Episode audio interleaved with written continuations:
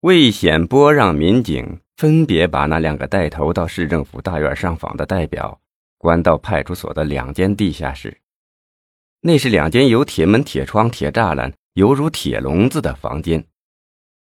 魏显波又给费庆奇打了电话：“飞哥呀，那两个人都关起来了。”费庆奇兴奋地说：“关得好，没人看见是你们带走的吧？”魏显波笑了笑说。没有，南江市的民警就有六千来号，谁知道是我们带走的呢？你就把心放到肚子里吧。费庆奇说：“那，你先关好，不要走漏了风声，我一会儿就过来。等一下，咱哥俩好好想想怎么处理这俩小子。”魏显波放下电话十多分钟，费庆奇的电话又打了过来，他声音低沉的说。酒吧，那个最里面包厢里，你过来，咱们好好喝一杯。魏显波连连说好，放下电话，换了便服，匆匆忙忙的下楼，直奔对面的野玫瑰酒吧。他穿过歌舞大厅，来到了最后一个包厢。这是一个用三合板隔离出来的小空间，灯光悠悠，陈设简陋，有一股很浓的煤尸味在弥漫。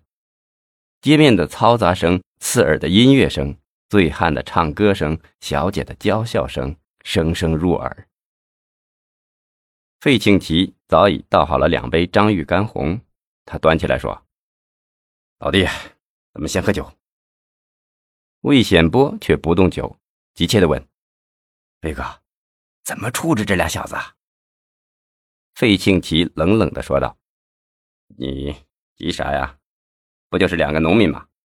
弄死他们，不就像弄死两只蚂蚁？来，咱亲兄弟先干了这一杯。魏显波咂了一口干红，又小声地说：“飞哥，我觉得还是要慎重，更要警惕呀。”费庆奇一怔：“警惕啥呀？不就是两个农民吗？干脆点，看看他们谁还敢告老子的状。”我听说。小敏的事儿，局里正在查呢。费庆奇吃惊的问：“嗯，不是说那宾馆的录像资料看不清楚吗？”魏显波叹息了一声：“哎，现在什么年代了，科技那么发达，这点问题可不是什么难题。听说汪斌那小子在网上查到，广东省有一家专门从事这个技术研究的单位，他们有能力解决这个问题。”那录像资料已经通过网络发了过去，怕是很快就可以看到清晰的图像了。费庆吉放下了酒杯，点上了一根烟。那能看出来是你吗？魏显波沉默了半晌，冷笑了一声，还是小声的说：“我早想到这一层了，一般是看不出来的。再说，看出来。”他们也不会轻易怀疑自己的人呐。说着，他站了起来，低头附在费庆奇的耳边说：“只不过我的身材形状模糊中很像你手下的一个人呐。”费庆奇抬起头，细细打量了他一会儿。“你是说像小潘、潘千进？”魏显波点点头。他有没有做？就是查他能查出来什么呀？只是你让这小子做好准备，别不小心说了其他的事儿，把自己给葬送了。说罢，他坐了下来，将杯中的酒干了。费庆奇给他倒上。魏显波看着他的手有点颤抖，笑了笑：“我的费哥呀，你什么风雨没经历过呀？怎么了？搞成这样？”费庆奇半天没吭声。把一根烟抽完，摇摇头，干笑了一声：“哼，魏老弟，你可太小看我了。我至于这么怕吗？这事儿和我有什么关系啊？事儿是你做的，我只是关心你老弟的安危啊。”魏显波用十分冷静的语气说：“你放心，飞哥，我不会失手的。没这点能耐，我不会轻易下手的。即使是有不测，在这里，我也向你表个态。”这事儿是我做的，好汉做事好汉当，我不会连累你的。费庆奇听这话，显得有些不好意思。他端起了酒杯，笑了笑：“ 老弟呀，你把我费某看扁了吧？我是那种人吗？你放心，我费某是什么人，在这里就不说了。有句话不是叫‘路遥知马力，日久见人心’吗？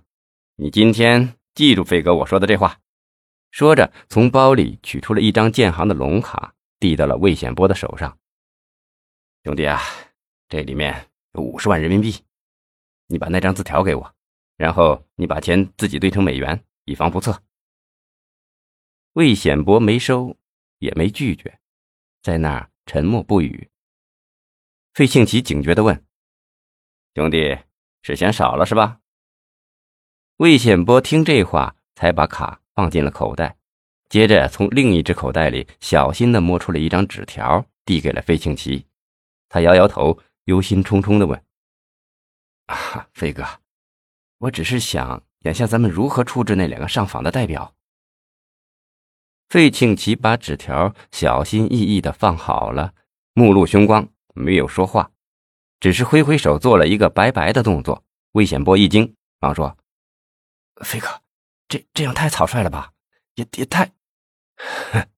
杀一个是杀，杀十个也是杀。”走到今天这一步，实在也是没办法的事啊。魏显波呵呵的笑了起来，低声的感叹道：“ 费哥，费哥真是聪明一世，糊涂一时啊。”费庆奇显然十分惊讶。那兄弟有什么好招数？快说来听听啊！魏显波端起杯子笑了笑：“飞 哥，别急嘛。”到时候我办好再向你汇报。来，咱们喝酒，喝酒。费庆奇说：“好，那我等你的好消息。”说着，举杯和魏显波碰了碰。魏显波突然把放到嘴边的酒杯放了下来，问：“飞哥，这次我要给你办好了，你怎么谢谢我呀？”费庆奇笑笑。